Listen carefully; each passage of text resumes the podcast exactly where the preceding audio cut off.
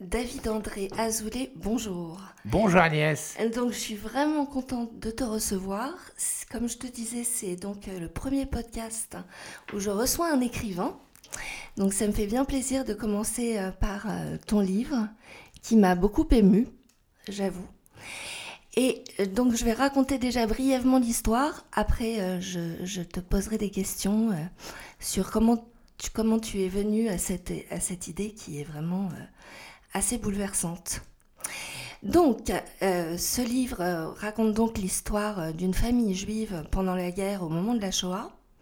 Mais c'est plus une histoire d'amour qu'un livre uniquement sur la Shoah. Je tiens à préciser.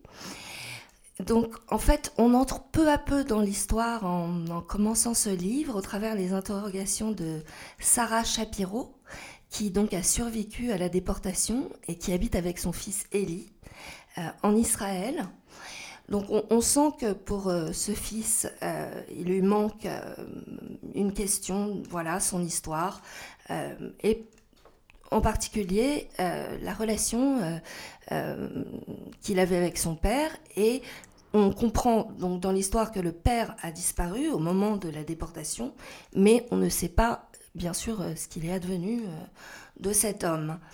Et dans ce, dans ce, dans ce petit roman, qui n'est pas, très, euh, qui n'est pas un grand roman, mais qui est une histoire très, euh, très forte, euh, donc Sarah est à la fin de sa vie et se sent redevable de, de, de, son histoire aussi à elle et d'expliquer à son fils quel est son, son, son père et l'histoire de son père assez originale.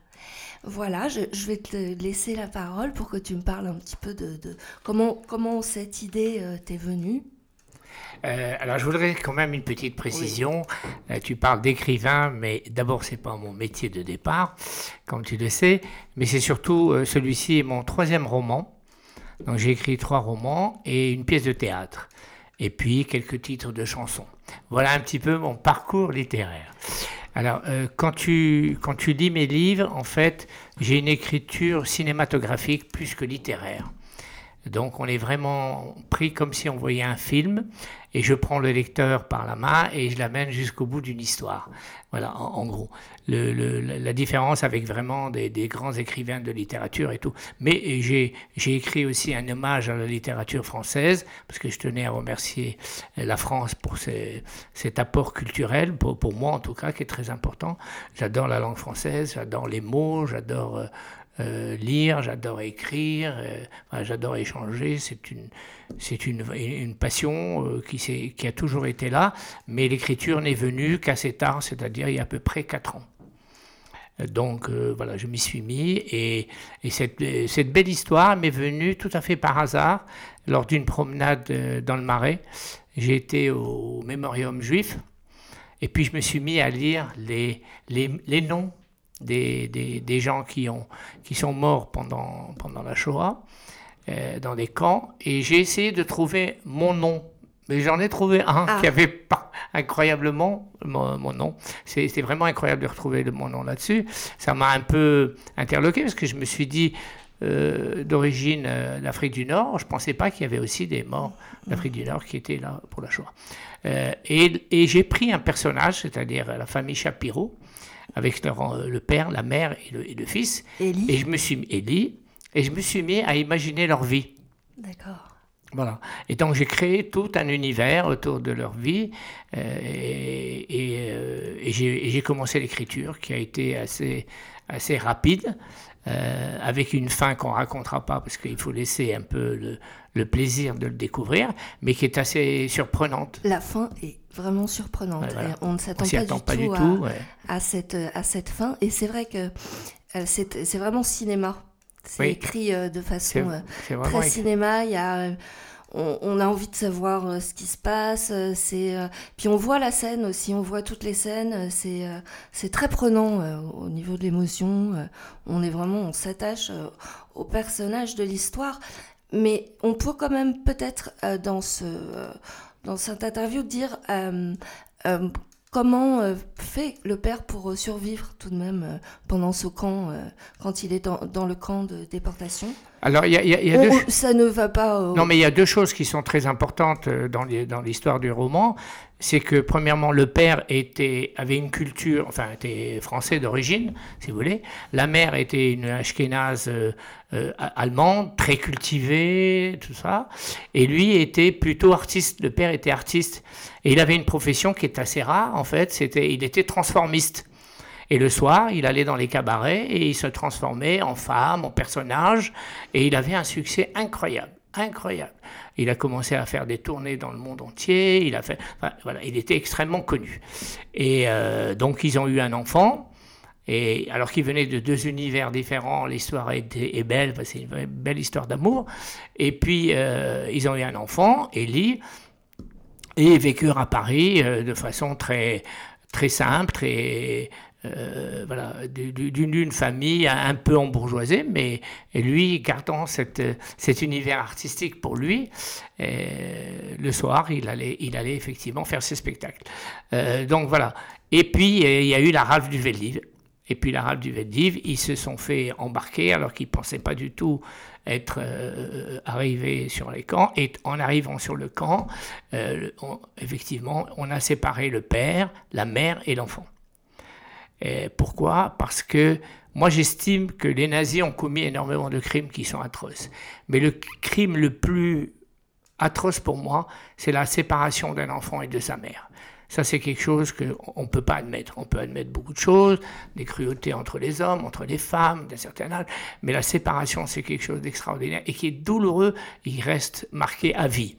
C'est ce qui a marqué Ellie pendant toute, euh, toute sa vie, et, la mère en a été très traumatisée, si vous voulez. Donc voilà. Et puis, euh, il y a le retour euh, en Israël. Pourquoi? Parce qu'elle a voulu à tout prix retrouver ses racines, la mère et l'enfant. Et ils arrivent euh, effectivement en Israël avec toujours, comment dire, cette recherche de paternité. Donc, il, posait tout le temps des questions sur son père. Il n'avait aucune photo, il n'avait aucune image, tout était dans sa mémoire, que des souvenirs. Et il voulait en savoir un peu plus. Et sa mère a toujours refusé. Elle a dit, elle avait tourné la page, de cette page douloureuse, et elle voulait absolument pas lui, raconter l'histoire. Malheureusement, elle arrive à la fin de, sa vie. Le seul qui, avait, qui connaissait son secret, c'était son médecin personnel. Et le médecin personnel, con- constatant son, euh, son état de santé, lui a quand même conseillé de dire la vérité et raconter à Ellie euh, l'histoire de son père, euh, parce qu'elle ne pouvait, pouvait pas le laisser comme ça. Voilà. Et, et donc, euh, vous, tu as écrit aussi un- une autre pièce. Enfin, tu as écrit une pièce de théâtre, je J'ai écrit une pièce de théâtre à partir du premier roman que j'ai fait qui s'appelle Kaddish pour mon ami juif. D'accord. Et, donc, et quelle est l'histoire de cette pièce hein? Alors, l'essai de cette pièce, c'est un rapprochement. C'est un, vieux juif euh, ashkénaze qui habite dans un pavillon. Et, autour de lui, euh, tous les amis partent et il se retrouve enterré, en- entouré pardon, par des familles musulmanes. Et, et lui, il est un petit peu anti-musulman, bien sûr. Et en face de lui euh, s'installe une veuve avec son fils, qui est d'origine marocaine, et, euh, et qui est un peu limite, un peu antisémite, mais pas trop, mais enfin sa famille, c'est sûr, un peu antisémite. Donc on retrouve un musulman, un, un antisémite, une antisémite d'un côté, et de l'autre côté, un, un anti-musulman. Et là, à partir de là, je crée des liens journaliers, doucement, doucement, pour que les deux se rapprochent. Et effectivement, les Mehdi, puisque c'est son nom, le, jeune musulman, euh, s'attache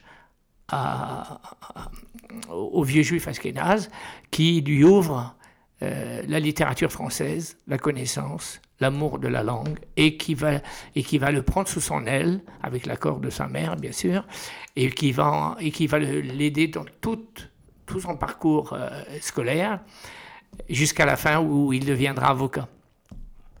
Et comme euh, le personnage principal n'a pas de, de, de- de- il n'a pas de descendance masculine, si vous voulez, si tu veux, le, la- le jour où il décède, eh ben, c'est le jeune musulman qui lit le Kaddish pour lui au cimetière. D'accord. Voilà. Donc c'est une forte symbolique. Et, et d'ailleurs, je crois que cette histoire a eu lieu, non? Alors, cette histoire, d'habitude, d'habitude, d'habitude, les, les, les, les, écrivains partent d'une histoire réelle pour arriver à un roman. Et moi, j'ai écrit ce roman il y a à peu près trois ans maintenant. Et il y a trois mois, cette histoire s'est vraiment réalisée à Jérusalem, dans un hôpital où un vieux religieux euh, juif euh, était en train de mourir. Et donc, ils ont demandé que la famille arrive. Malheureusement, la famille est arrivée en retard. Et euh, l'infirmier, euh, le soignant, qui était un, jeune Palestinien euh, musulman, a, accueilli la famille en lui disant, écoutez, vous inquiétez pas, il est parti en toute quiétude et tout. Et bon, et je vous avoue que je lui ai lu le Kaddish avant qu'il parte. C'est magnifique. Donc ça s'est vraiment réalisé et c'est magnifique. Ça veut dire que bah, l'homme reste un homme. Le cœur reste là, la générosité reste là, l'humanité est là, et l'humanité l'emportera toujours sur la, sur, les, les, comment dirais-je les, les, points noirs de l'histoire en tout cas. Alors c'est vrai qu'en évoquant euh, donc ces, ces, histoires écrites, et il y a effectivement toujours euh, de la générosité, du cœur et des liens entre les gens. Et j'ai vu que par exemple, il y a une personne que tu aimes bien, un cinéaste que tu aimes bien, et ça m'étonne pas parce que ça résonne, euh, ce que le livre que j'ai lu résonne, effectivement, euh, avec ce cinéaste, c'est Claude Lelouch. Oui. C'est ça, tu, tu, tu, euh, Complètement. Tu, aimes bien Claude Lelouch?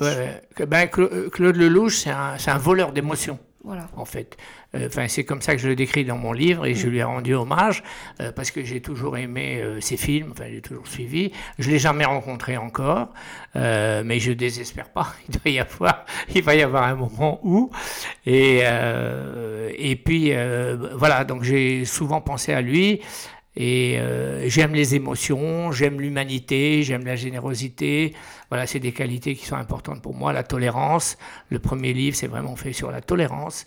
Et je veux vraiment que les gens soient euh, tolérants et, compréhensibles. Euh, parce que c'est la, c'est la seule clé et la seule voie pour nous pour vivre de façon humaine. Dans le partage. Et de partage. Et puis, ayant huit enfants, euh, donc, euh, je tiens quand même à leur, à leur donner des vraies valeurs pour, euh, pour la suite de leur, de leur parcours.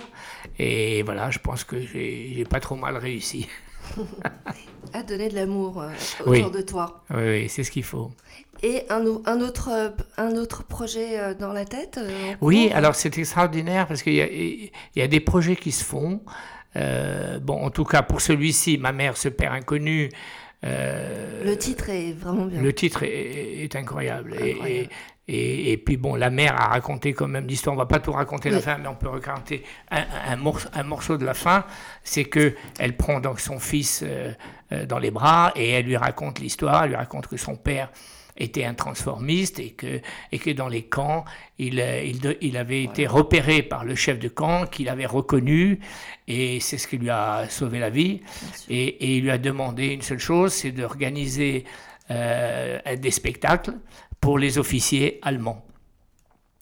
Et sur cette idée-là, le père a, a décidé de, d'inventer un stratagème en disant euh, oui mais moi il me faut un orchestre, il me faut des gens et en fait, il a, il a recruté deux orchestres, c'est-à-dire dix personnes. Chaque fois, ça faisait 20, parce qu'il m'a dit s'il y en a un qui est malade ou pas. Il a même pris des gens qui savaient même pas jouer des instruments, qui faisaient du playback, mais c'était pour leur servir la vie. Voilà.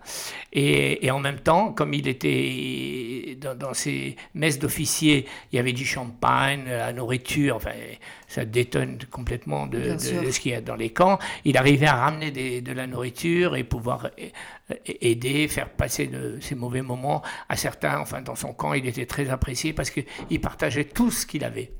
Et, et puis là-dessus. Donc voilà, ça c'était son histoire. Et la mère lui a dit, et alors le père et le fils lui dit, euh, euh, pourquoi tu m'as pas raconté l'histoire? C'est pas tellement grave. Elle lui dit oui parce qu'il y a un détail qui est très important, c'est que ton père était transformiste et, les Allemands exigeaient qu'il fasse, euh, qu'il finisse son spectacle en Marlène Dietrich. pour eux, Marlène Dietrich c'était le bouc émissaire. Bon, il ne voulait pas, donc il l'obligeait. Et puis malheureusement, euh, après des beuveries, des choses comme ça, on connaît la fin, c'est qu'ils ils, abusaient de son père euh, physiquement. Et, pour elle, c'était difficile de raconter ça à, son fils. Mais là, elle, lui raconte cette vérité.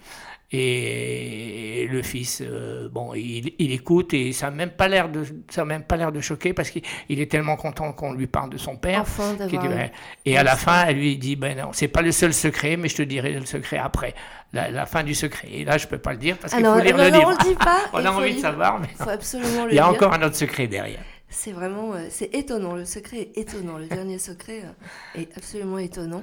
Et où est-ce qu'on peut trouver euh, tous vos livres? Alors actuellement, on les trouve sur Amazon. D'accord. En forme numérique. Donc on tape David André Azoulay et hop. Voilà. Et les titres apparaissent. Exactement. Sur Amazon, les gens peuvent le trouver en numérique. Alors c'est pas, c'est vrai que c'est pas l'idéal en papier, mais pour le moment, j'ai pas d'éditeur puisque j'auto-publie mais euh, je ne désespère pas de trouver un, éditeur qui ne me demandera pas les droits cinématographiques ni théâtraux. Donc voilà. Oui, c'est ce qui m'a un petit peu bloqué. voilà, c'est l'écueil qui. Euh, Parce que les gens sont contents d'être édités, mais il faut trouver le bon éditeur. C'est pas toujours évident. Et donc voilà. Donc comme euh, j'ai pas, j'ai offert les droits de, de, mes livres à une association que j'ai créée qui s'appelle Merci la France et qui fait des œuvres caritatives pour les enfants. Donc voilà. Donc tout ça, ça, c'est tout un ensemble. Euh, la boucle est bouclée pratiquement. Mais bon, je continue, il y a, des projets. Très bien. Et quand même, avant de se quitter, on peut peut-être évoquer euh, quand même le personnage euh, de Sarah, qui est un sacré personnage. Sacré dans personnage. Une femme incroyable. Incroyable. Vous pouvez nous parler d'elle?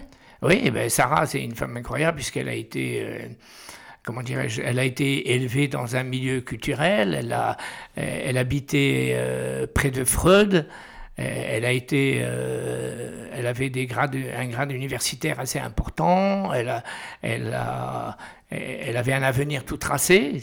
Et, puis, euh, cette histoire d'amour est arrivée et, elle a préféré euh, suivre son mari et, et, l'assister même des fois. Euh, et, quand elle était dans le kibbutz, elle faisait, elle a, elle a écrit dans des journaux, elle écrivait en yiddish, en allemand, en allemand, en plusieurs langues, et elle organisait des... des elle est talentueuse. Hein. Talentueuse, des lectures, des choses comme ça, même si euh, financièrement, ce n'était pas intéressant, lui proposait des grosses, des, grosses conditions euh, financières, mais elle a préféré rester en Israël, elle voulait rester sur, sur la terre de ses ancêtres.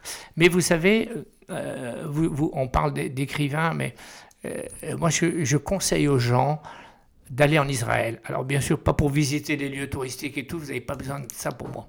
Mais à vous donner un petit conseil, si vous voulez, c'est un, exercice que je pratique. Je vais en général dans les parcs publics et je repère des personnes âgées. D'accord.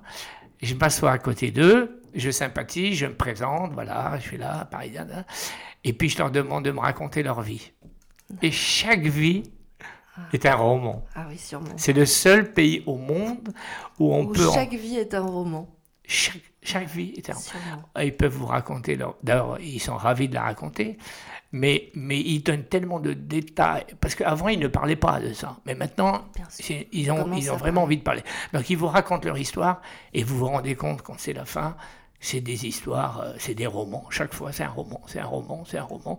Alors ceux qui n'ont pas d'imagination ou qui n'ont pas le talent pour, euh, pour trouver des sujets originaux, faites cet exercice-là. Il faut aller là-bas pour faire des bons Il faut aller là-bas et vous faites des bons scénarios, vous inquiétez pas. Bah, merci beaucoup. Donc, j'ai un peu euh, hésité entre le tutoiement et le vouvoiement. Ce n'est pas non, mais c'est pas grave. Et moi, ça m'a bien fait plaisir, David André. Et, aussi, euh, Agnès, merci beaucoup. Et, à bientôt pour, pour ton accueil. Oui. Et à bientôt pour d'autres Pour d'autres aventures. D'accord. Merci. merci à toi.